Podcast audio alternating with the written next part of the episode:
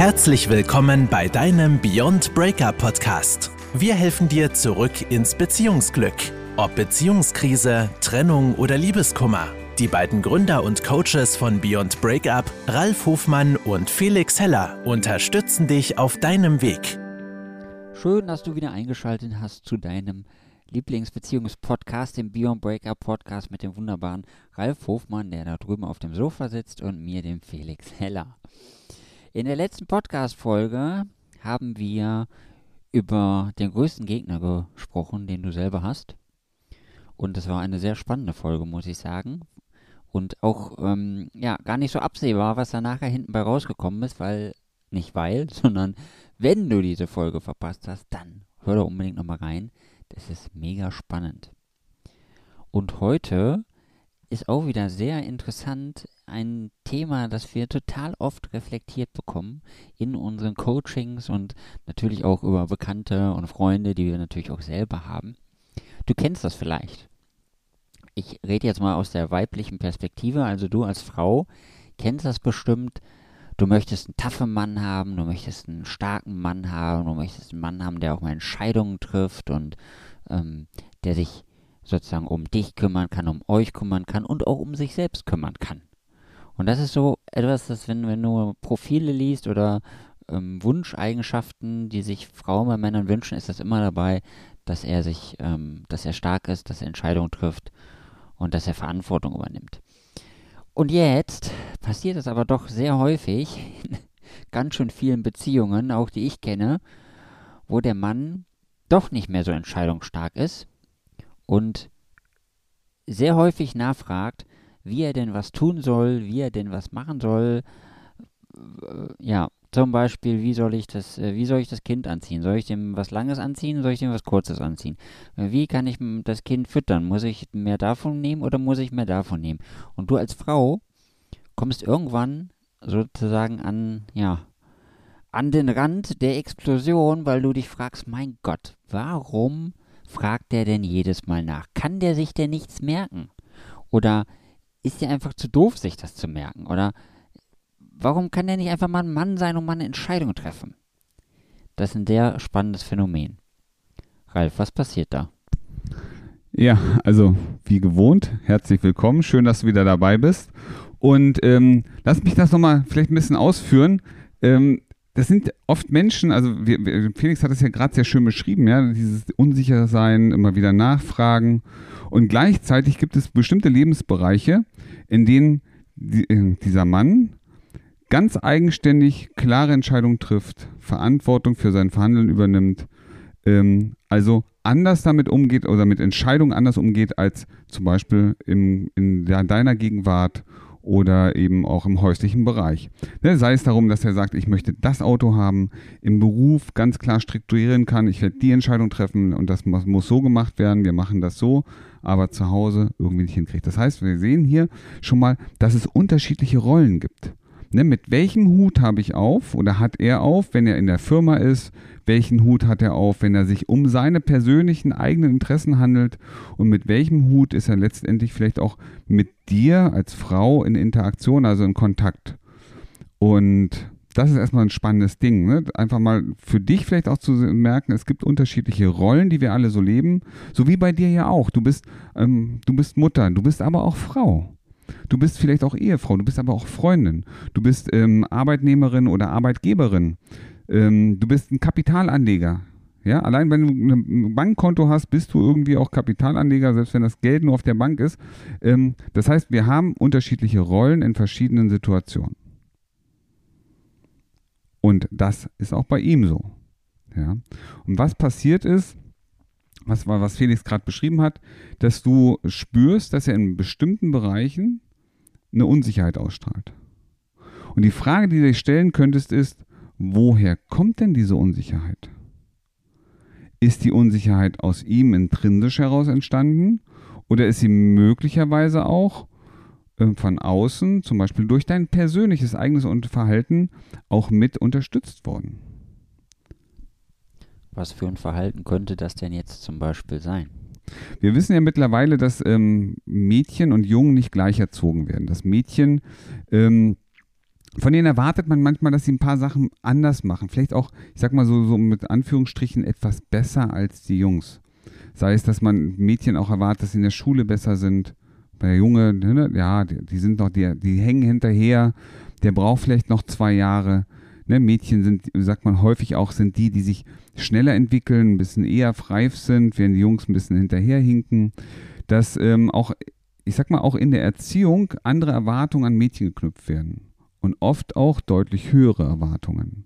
Und das impliziert letztendlich auch bei Mädchen und Frauen diesen Drang, ne, mach es gut, mach es noch besser und ähm, 80 Prozent abgeben, ne, 80 Prozent Leistung, das sind keine 100, am liebsten 110, 120 Prozent, also macht doch bestimmte Sachen einfach viel noch genauer, sodass sie am Ende auch wirklich gut sind. So ein innerer Antreiber wie sei perfekt, ne, mach es allen recht. Und das hat er nicht. So, jetzt merkt er aber auch, dass es dir wichtig ist. Dass es dir als, ne, in der, Erledigung der Sachen sollen gut sein, die sollen richtig gemacht werden, die sollen anständig sein.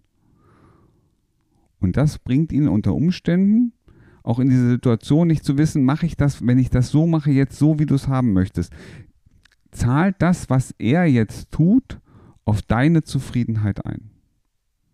Und um sicher zu sein, dass er, und jetzt kommt ne, Fehler vermeidet. Ne, also eine Vermeidungsstrategie. Ich möchte einen Fehler vermeiden. Ich möchte vermeiden, dass meine Frau, meine Partnerin ähm, unzufrieden ist mit dem, was ich tue. Fragt er nach.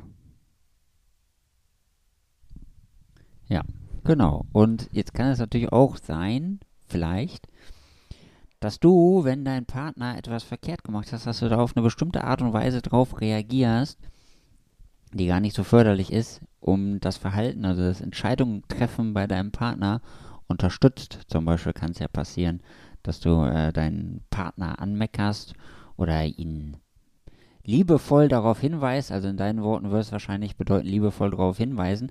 Aus der Perspektive des Mannes scheint das dann meistens eher äh, im, in Meckern auszuarten oder diese Interpretation von deinem Verhalten. Beim Mann ist vermutlich eher das Meckern. Das kommt doch häufiger vor. Also ich, ich kenne das ja jetzt auch von äh, vielen Menschen, die um mich herum sind, von vielen Paaren, die um mich herum sind. Und das ist für den Mann dann natürlich auch nochmal schwer. Deswegen an dich, Ralf, die Frage, wenn jetzt die Frau meckert, was kann der Mann dagegen tun? Und wie kann die Frau sozusagen in das Bewusstsein kommen, dass sie vielleicht auch anders kommunizieren könnte? Das ist eine ganz, ganz spannende Frage, die auch nicht in diesem Fall mal leider nicht ganz so einfach zu beantworten ist. Weil wir sagen da ganz gerne meckern dazu, sie ist unzufrieden. Und ähm, im Grunde geht es erstmal in erster Linie erstmal darum, es gab ja eine Aufgabe, die zu erfüllen war. Und es fällt vielen Menschen schwer, Aufgaben abzugeben und auch die Verantwortung damit, die damit verbunden ist, auch mit zu übertragen. Das bedeutet sowas wie, ähm, sie bittet ihren Mann, sich zum Beispiel um den Abwasch zu kümmern. So. Ähm, er macht es auf seine Art und Weise und danach wird gesagt, kann es durchaus passieren, du, ich habe gesehen, also das kannst du beim nächsten Mal aber besser machen. Das kannst du so machen oder so machen. Das heißt, sie hat jetzt wieder in den Verantwortungsbereich von ihm eingegriffen. Das macht sie nicht böse. Das macht sie auch nicht aus ne, böswillig, sondern es ist einfach so der Perfektionismus, die, ne, der Wille, es gut zu haben, gut zu machen, treibt sie unter Umständen an und unterstützt sie dabei, nochmal einen Tipp zu geben, wie könnte er es denn in Zukunft besser machen, dass es so toll wird, nämlich die 100 oder 110 oder 120 Prozent, wie sie es macht. Und ein Tipp, und das ist, das ist nicht immer so, schwer, so einfach umzusetzen. Wäre natürlich zu sagen, pass auf, Schatz, ich gebe dir ne, diese Aufgabe, bleib mal beim Abwasch und auch die gesamte Verantwortung dafür. Ich halte mich da komplett raus. Wie du es machst, ist deine Sache.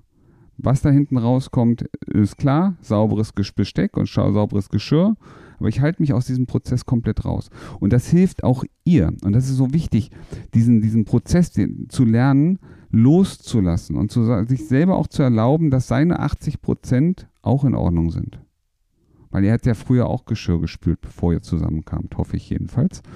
Und ähm, aber das loslassen zu können und zu sagen, okay, diese 80 Prozent reichen mir auch aus, ich habe das abgegeben. Und das hat einen ganz, ganz tollen positiven Effekt auch für sie in, diesem, in dieser Konstellation, denn sie kann das Ding bei sich abhaken. Sie kann das aus ihrem Bewusstsein rauslassen und kann sich, ich sag mal, mental auch davon entlasten.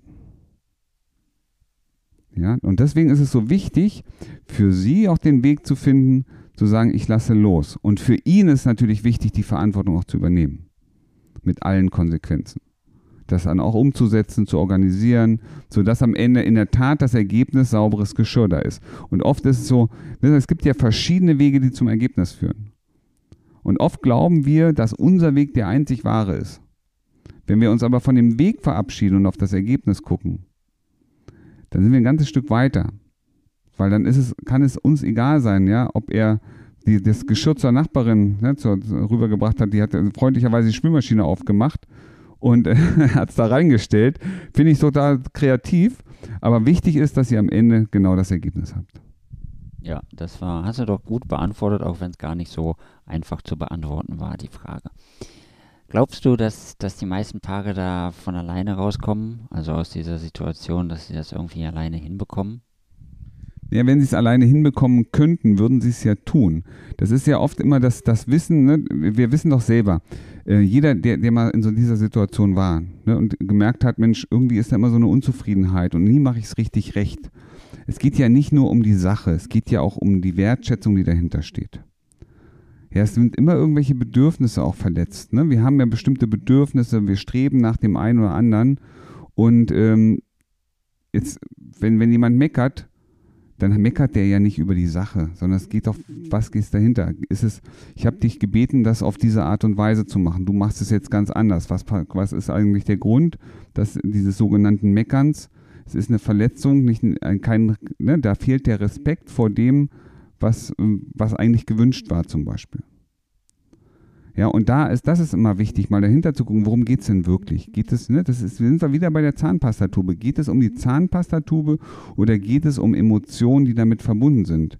Wertschätzung, Ordnung, Sicherheit. Kann ich mich darauf verlassen, wenn ich meinem Mann übertrage, die, sich um die Kinder zu kümmern? Kann ich mich darauf verlassen, dass er das auch wirklich tut? Kann ich mich darauf verlassen, dass sie am Ende nicht bei McDonald's waren, sondern er wirklich Gemüse mit einem Stück Fleisch oder was auch immer gemacht hat?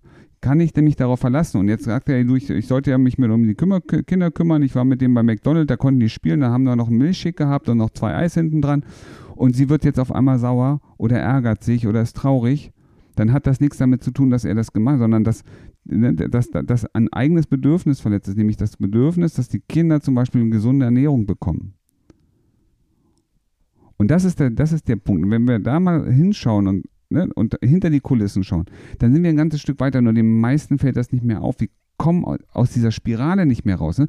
Wir, dieses Muster, das ist ja oft unbewusst. Wir reagieren auf das, was der andere sagt, ohne uns klar zu werden, hey, was ist es eigentlich? Ich bin traurig, weil ich wollte eigentlich, dass die Kinder eine gesunde Ernährung kriegen. Ja, sehr wichtig. Und jetzt, ich habe ja auch so, so Bekannte im, im oder Freunde im Bekanntenkreis, vor allem Bekannte im Freundeskreis, wie auch immer ich das beschreiben möchte, die können so eine Unterstützung ja gebrauchen. Und die tun sich zum Beispiel jetzt schwer, mit mir darüber zu reden, weil ich bin ja deren Freund zum Beispiel oder ähm, stehe denen viel zu nahe. Ähm, aber was, also jetzt geht jetzt nicht nur um meine Bekannten, was können die denn machen? Also wo, wo können die sich hinwenden? Was wäre so das Beste? Würdest du denen jetzt eine Paartherapie empfehlen, dass sie das machen? Oder ähm, was ist so der beste Ansatz? Welchen Weg können die gehen? Also bevor man sich externe Unterstützung holt, hilft es ja auch, einfach mal über das zu reden, was in uns selber passiert. Red doch mal mit deinem Partner und, und, oder mit deiner Partnerin darüber, was löst das denn aus? Was, was kommt bei dir an, wenn ihr in diesen Diskussionen auf einmal drin hängt? Ähm, frag doch mal deinen Partner, hey, sag mal, ich merke, du bist so, das kommt so unsicher rüber. Ich spüre so eine Unsicherheit. Ne? Ich sehe, du hinterfragst immer, das löst in mir so aus, Mensch, ähm, dass du nicht weißt, was eigentlich los ist. Kann das sein? Was brauchst du denn, damit das für dich klarer wird? Und das ist ja schon mal der erste Schritt, in die Kommunikation zu gehen, miteinander zu reden. Hey, was nehme ich wahr? Ne, du, das macht mich nicht glücklich, wenn ich höre, dass du mich immer fragst. Es macht mich nicht glücklich, wenn ich merke, ich habe etwas gemacht und es scheint dir offensichtlich nicht zu gefallen. obwohl du mich vorher darum gebeten hast. Ja, das sind erstmal so die, die Kernthemen. Und häufig fällt es den meisten in der Tat schwer, darüber zu reden, auch auf die The Themen drauf zu kommen. Weil es geht ja, wie ich gerade schon sagte, es geht ja nicht um das Thema. Es geht ja um das Thema dahinter. Was löst das in mir aus? Welche Gedanken löst das in mir aus? Wie fühle ich mich? Was denke ich von mir selber, wenn es das passiert? Und das sind ja oft Themen, die ein bisschen tiefer sitzen. Und dann macht es Sinn, wenn sowas ist, einfach auch mal eine dritte Person, eine neutrale Person dazu zu holen, die ne, dich, aber vielleicht auch mal deinen Partner, wenn er das auch zulassen möchte, einfach unterstützen kann. Wie kannst du vielleicht anders mit den Dingen umgehen? Wie kannst du nochmal die Bewertung, weil die Medaille hat immer zwei Seiten. Ne, wir gucken manchmal auf das Schöne und manchmal auf die, auf die Rückseite. Und die Frage ist, ne, kann ich die Medaille einfach mal drehen und da sehen, was ist denn gut daran? Hey, ich kriege ein Feedback. Super. Das heißt, dieses Feedback kann mir helfen, ne, in Zukunft die Dinge noch besser zu machen. Vielleicht bin ich sogar schneller, wenn ich das umsetze, was mir da als Feedback gegeben wird.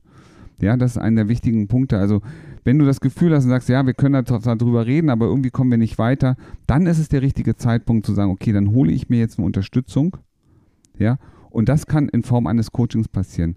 Ihr wisst alle, mittlerweile Paartherapien gibt es viele. Paartherapien, guckt euch mal die Studienlage an, braucht ihr nur im Internet mal eingeben, wie erfolgreich sind Paartherapien. Da fallt ihr vom Glauben ab, was, wie schlecht die abschneiden. Ähm, weil dann geht es wirklich darum, mal zu schauen, was kann ich für mich tun, um die Situation zu verbessern. Ähm, wenn das jeder für sich tut, dann ist es viel, viel besser, als würde man sich gemeinsam von Therapeuten setzen, da irgendein so stumpfes Programm durchlaufen und äh, sich immer wieder gegenseitig sagen, was eins am anderen stört. Weil es geht doch gar nicht darum, was uns stört. Uns verbindet doch das, was uns was uns gemeinsam ausmacht. Das, was wir gut am anderen finden. Das ist doch das. Du bist doch nicht mit deinem Partner, mit deiner Frau, mit deinem Mann zusammengekommen, weil dich stört, dass der, was weiß ich, laut rülpsen kann. Nee, du bist doch mit ihm zusammengekommen, weil er so eine sympathische Art hatte. Weil dich das erste Lächeln von ihr so fasziniert hat. Weil du in ihre Augen geschaut hast und du warst einfach hin und weg. Und er hat den Mund aufgemacht und das Gefühl, das Gefühl gehabt, ihr könnt euch seit 100 Jahren. Das sind doch die Momente, die euch zusammengebracht haben. Und über die müsst ihr miteinander in Kommunikation kommen. Und die müsst ihr an euch gegenseitig unterstützen und rauskitzeln. Das hast du wunderschön gesagt. Und du hast es gehört, für dich jetzt nicht Ralf meine ich, sondern auch dich am Hörer meine ich. Ähm, die Lösung ist da. Der Ralf hat den Weg aufgezeigt. Erstmal darüber reden, gemeinsam schauen, was sind die Bedürfnisse. Und erst wenn ihr merkt, dass das ganze Reden nichts mehr bringt und ihr kommt da nicht mehr raus und einer von euch möchte jetzt die Verantwortung übernehmen, dann nutzt für euch die Chance, meldet euch bei uns, vereinbart ein kostenloses Erstgespräch und ich bin mir ganz sicher, dass wir euch da super schnell ein oder beide aus der Situation wieder rausbekommen. Mir ist noch eins wichtig und ähm, das prüfe bitte für dich mal so innerlich, ne? Bist du auch bereit zuzulassen, dass es anders wird? Bist du bereit zuzulassen, ähm, dass ihr aneinander, dass du mit dir arbeitest? Weil bitte, tu dir und uns einen Gefallen, melde dich nicht, wenn du keine Lust hast, was zu verändern. Wenn du nur drüber reden möchtest. Wir haben in letzter Zeit ganz, ganz viele Anrufe auch gehabt, die haben uns erzählt, wie schlimm alles ist. Und wenn wir sagen, okay, was machen wir jetzt? Nee, ich mach mal weiter wie bisher. Okay? Also prüf mal selber, ne, wenn du dich, Du kannst dich gerne melden, ich freue mich drauf. Ähm, ich rede gern mit Menschen, die sagen, okay, ich möchte wirklich was verändern, ich möchte hier einen Beitrag leisten, damit wir wieder zueinander finden. Und das ist mir wichtig, weil ansonsten verschwenden wir gegenseitig nur unsere Zeit. Du machst weiter das, was du sonst schon immer gemacht hast und ich habe mir eine Stunde genommen, um dir zuzuhören, ja, wie schlimm alles ist. Dafür hast du deine Freunde, ja, weil die sind dafür da, um dir zuzuhören. Wir sind da, um mit dir zu schauen, wie können wir dich auf deinem Weg unterstützen nochmal ein sehr wichtiges Thema. Und deswegen veränder dich, arbeite an dir und du wirst merken, dir geht es jeden Tag und in jeder Hinsicht immer besser und besser und besser.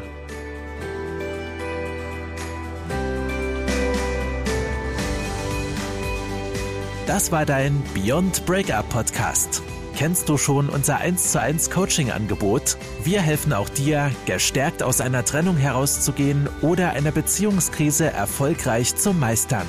Erfahre jetzt mehr über unser Coaching auf www.beyondbreakup.de.